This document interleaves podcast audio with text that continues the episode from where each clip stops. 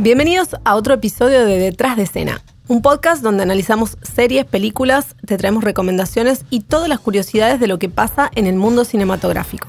Yo soy Ana Daneri y la serie que me arruinaron fue Dexter. Hola, yo soy Nazarena Ortiz y la serie que me arruinaron fue The Walking Dead. Yo soy Alejandra Casascau y la serie que me arruinaron es Luis Miguel. Primero estuvieron en boca de todos, vino el éxito mundial, la fama, el furor, una primera temporada que arrasa y después lo innecesario. Hoy en Detrás de Escena vamos a estar repasando las series que no supieron cómo terminar. Vamos a discutir si debieron cerrar antes o las estiraron hasta el infinito con tal de sacarle unos pesos.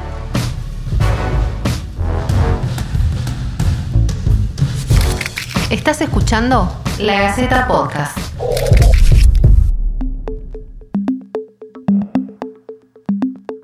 Hola chicas, ¿cómo están? Hoy tenemos un episodio particular, diferente de lo que venimos haciendo.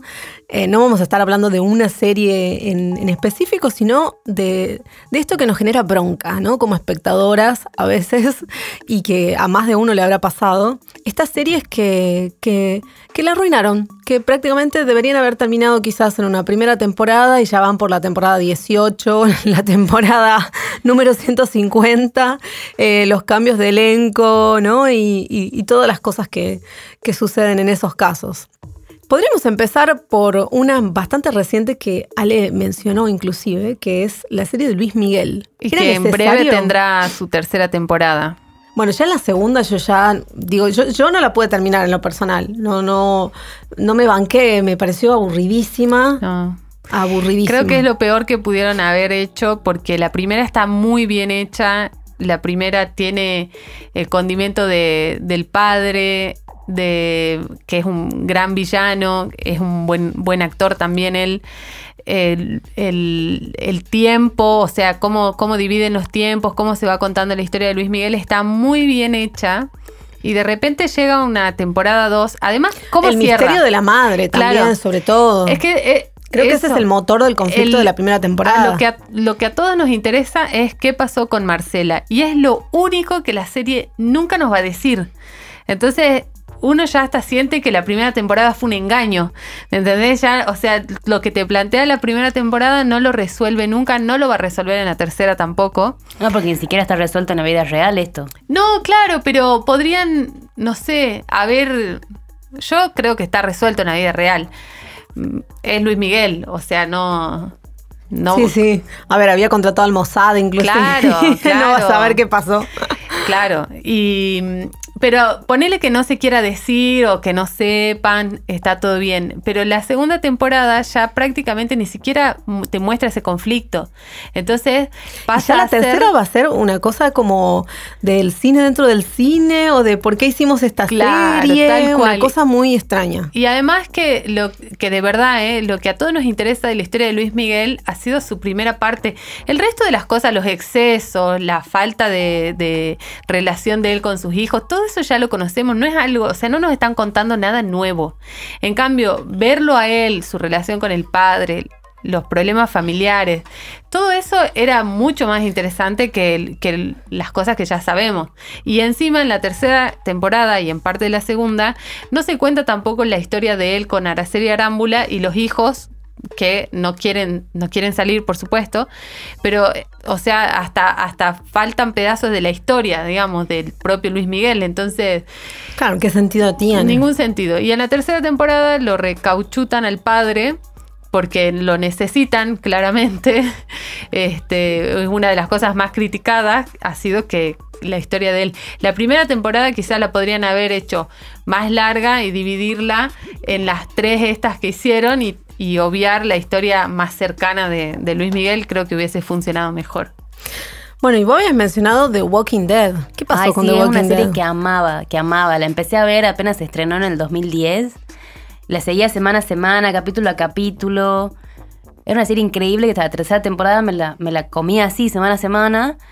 Y empezó a perder calidad visual, empezó a perder calidad actoral eh, se empezó a repetir la historia, era como, bueno, qué más le puede pasar a esta gente. Obviamente está en un apocalipsis zombie. Además era siempre lo mismo, ¿no? Llegan a un Siempre lugar que era como un lugar seguro, se pelean entre ellos. Están ¿no? un tiempo, Están y entra gente nueva o los invaden los zombies, tienen que irse y así van como en, en- en diferentes rumbos. Y Primero, termina- o terminan en, claro, lugar- en una lugares. cárcel, un, cada temporada tiene una locación diferente. Claro, y un villano diferente también, ¿no? Porque cae en un lugar que está custodiado o eh, ya u- o usado por alguien, los reciben bien y después, no, todo mal. O bueno, capaz lo reciben mal hasta que lo dejan entrar, pero eh, siempre los villanos eran muy parecidos entre sí, eran personas que querían dominar eh, por sobre los humanos, tiene una especie de, de líder de secta, y bueno, los protagonistas tienen que luchar contra eso. Incluso al final de la temporada 6, que eh, nos dejan un plano como del, villano en ese momento, matando a uno de los protagonistas, me pareció malísimo, no te, no te pueden hacer una temporada así. Y esperar otro año para verla así. Desde ahí yo dije, ya está, esto murió totalmente. Ya venían muriendo desde la temporada 4 5, pero para mí en esta ahí ya dejé de interesarme directamente en la serie. Y ya la dejé de ver y ahora creo que está por salir la temporada 11, si no me equivoco. Va a volver Rick, supuestamente, que ya había muerto. Perdón por el spoiler. Tiene su spin-off Claro, eso también. te iba a decir. Además, todos los spin-offs que se empiezan a desprender de esas otras, de esa serie, ¿no? Sí, sí, sí. Es sí. tremendo. Incluso, incluso ni siquiera los, los protagonistas de la primera temporada, que eran los que nos interesaban, ni siquiera siguen vivos en la última. A excepción de Darryl, eh, no hay ninguno más. Pero ya perdió, como inclusive calidad visual, a pesar del montón de plata que tiene.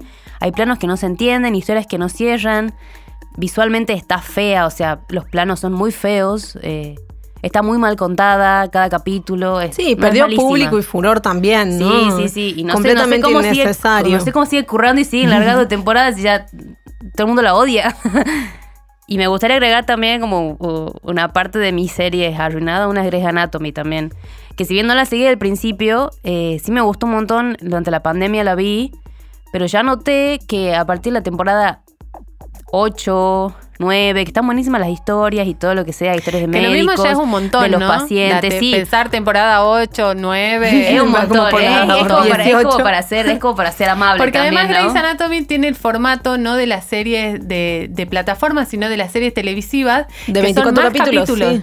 Entonces, cada temporada, 24 capítulos, es como, bueno, ya está. Es un montón, sí, Es sí. mucho. Los casos médicos, esos sí son muy interesantes y cómo lo resuelven y todo lo que quiera. Pero ya las historias personales de los médicos se volvió súper repetitiva. Sí. Sí, que un los poco lo que amoríos. pasó lo mismo con Doctor House, que también empezó, Bueno, con empezó muy bien y después en las últimas temporadas ya la lo, lo que era interesante, que era la historia de, de romance entre Cody y House, bueno, termina destrozándose esa historia y, y- y ya pierde el interés uno, ¿no? En, en- en este personaje que como que fue perdiendo la gracia de alguna forma. Sí. Bueno, pero eh, que Doctor House terminó, ¿verdad? Terminó, por Grey's suerte, Anatomy por está por la suerte. temporada 18 Temporada nueve ahora. terminó.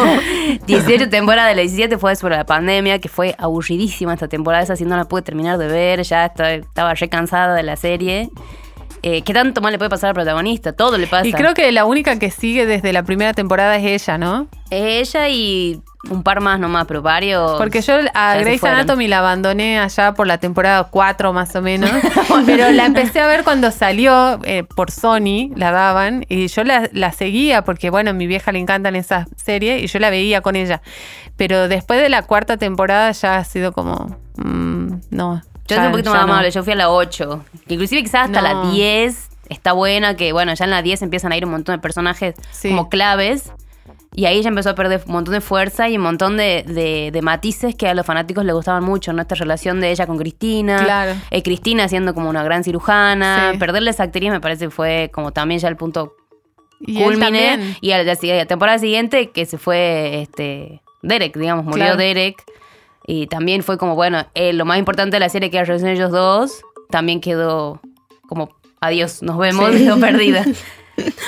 Bueno, y ahí yo voy a agregar dos series que son un poco viejas, pero creo que sientan un mal precedente a justamente lo que venimos hablando. La primera es Lost, que creo que Lost marcó un antes y un después en el formato serie. Eh, y en esto de que, a ver, yo era de las fanáticas que esperaba todos los lunes para ver el capítulo siguiente. Y creo que lo que le pasó a esa serie es que empezó a meter conflictos y misterios y, que después no supo cómo resolver. Eh, y finalmente. Mucha, mucha, fantasía. Mucha fantasía y mucho, mucho misterio, misterio, misterio, misterio. Y era interesante cuando, bueno, sí, ay, qué misterioso, pero claro, bueno, contame por qué eso. En algún momento dame alguna respuesta. Y las respuestas eran cada vez más absurdas. Y más vagas, ¿no? Inclusive. Y o sea, sí, más misterio, era muy confusa la serie porque vos veías personajes que estaban en el pasado y estaban en el presente. Eh, que tienen como dos vidas. Era como sí, una cosa no sabía si estaban en el purgatorio, si estaban en el infierno, si, si estaban en la vida real o si estaban en la isla también. Finalmente la serie terminó en su sexta temporada, pero floja, flojo final, floja, floja la, última temporada. Hasta, el día de hoy, inclusive yo veo notas todavía que dicen, el guionista de Los salió a contar por qué el final, lo que significa el final. Hasta el día de hoy, o sea, ya pasó como 10 años por lo menos de la serie esa. Y lo mismo pasó un poco con Dexter, que, pero en otro sentido. Dexter eh, era muy interesante, la serie de este asesino serial que se dedicaba a matar otros asesinos y, empezó a repetir la estructura. Cada temporada aparecía un super asesino y Dexter eh, empezaba, bueno, a, hacer de la, a, matar otros, otros asesinos, otros criminales, hasta que de alguna forma se veía involucrado con este nuevo villano. Y también le fueron estirando, estirando, estirando, después que se descubre que él era un asesino, que termina matando a los buenos, que ya no sabes quién es bueno, quién es malo, o que este, eh, de alguna forma este carácter si se quiere, entre comillas, o esta moral que tenía el personaje retorcida, ¿no? Pero que, la tenía, empieza a perder sentido, cuando ya se entera su hermana, cuando... Bueno, al final, el final, final, ni siquiera llegué a verlo. Con eso les digo todo. O sea, yo me vi todas las temporadas semana a semana y la última temporada dije, no, no voy a arruinar este personaje que me gustó tanto viendo este final que no se merece. Y está por salir temporada nueva ahora. Y eso te iba a contar que encima que terminó terrible, porque después me enteré, me enteré cómo terminó, que hicieron una cosa como, bueno, como que supuestamente había muerto el personaje y no sé qué. Ahora lo reviven de nuevo para hacer otra temporada más y volver a currar con este personaje, ¿no? Con Dexter. Pero trayendo un poco más a la actualidad, creo que algo que, que me parece un poco puede hasta convocar este podcast es La Casa de Papel. Hacía falta otra temporada. Muerte a la casa de papel. Muerte, absoluta, que la bajen de la plataforma, por Dios. Basta. y encima, todavía, o sea, hace poquito estrenaron la cuarta temporada y la cuarta temporada cierra con Continuará que creo que hicieron cuatro capítulos más. Sí, sí, una segunda parte. Una segunda parte de la cuarta temporada, pero ya es un montón. Ya de, de, por sí la serie no le había ido muy bien en España cuando la estrenaron, que era una sola temporada de 24 capítulos más o menos. Netflix la agarra, las, la sube a la plataforma como dos temporadas distintas y que eh, lo mismo para mí es larga y como hace furor, es un éxito absoluto, de repente tenemos una tercera temporada. Que... Claro, Netflix, la compra definitivamente, digamos, para, con los derechos y todo, en ese momento solo tenía los derechos de exhibición. De exhibición. Después compró los derechos para poder seguir realizándola. Claro, pero ya o sea que agotada absolutamente la fórmula de la casa de papel, porque la primera, a ver, para mí es larga, pero está buena. Claro, y, no, y, cerraba, cerraba, la historia. los personajes. Y ah, para mí, la idea de que la temporada, la, la serie cierre definitivamente con ellos saliendo del banco, llevándose toda esa plata y, o sea, es, mejor hasta para la imaginación de uno decir que cierre ahí y pensar, uy, ¿qué habrán hecho los personajes? que O sea, porque forma parte también de la fantasía popular de, los robos y qué sé yo cerraba muy bien, podría haber sido un éxito, inclusive hasta un icono de, de, Netflix, La Casa de Papel, y la arruinan con la tercera temporada.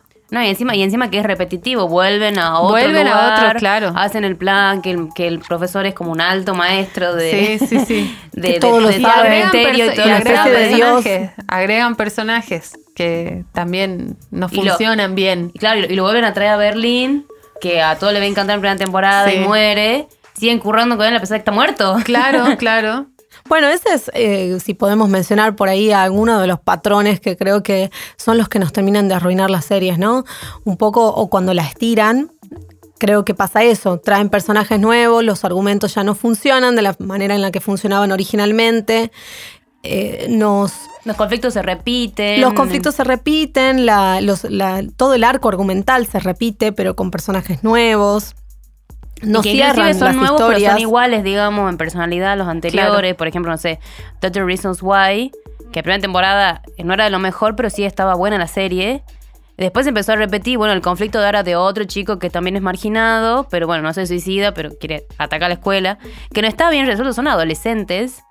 eh, y está dedicado a adolescentes, digamos. Está transmitido a esa gente. Entonces no te puede mostrar un mensaje de con tu ayuda, la ayuda de tus amigos vas a poder superar eh, tu, tu depresión o tus dificultades. Eh, sí, pero bueno, también necesitas otro tipo de ayuda que no te la muestran en la serie y que por eso también decae un montón, ¿no? En calidad, en, en- en mensaje, en argumento. eh, no sabe tratar los temas, se repite, los personajes ya dejan de ser interesantes.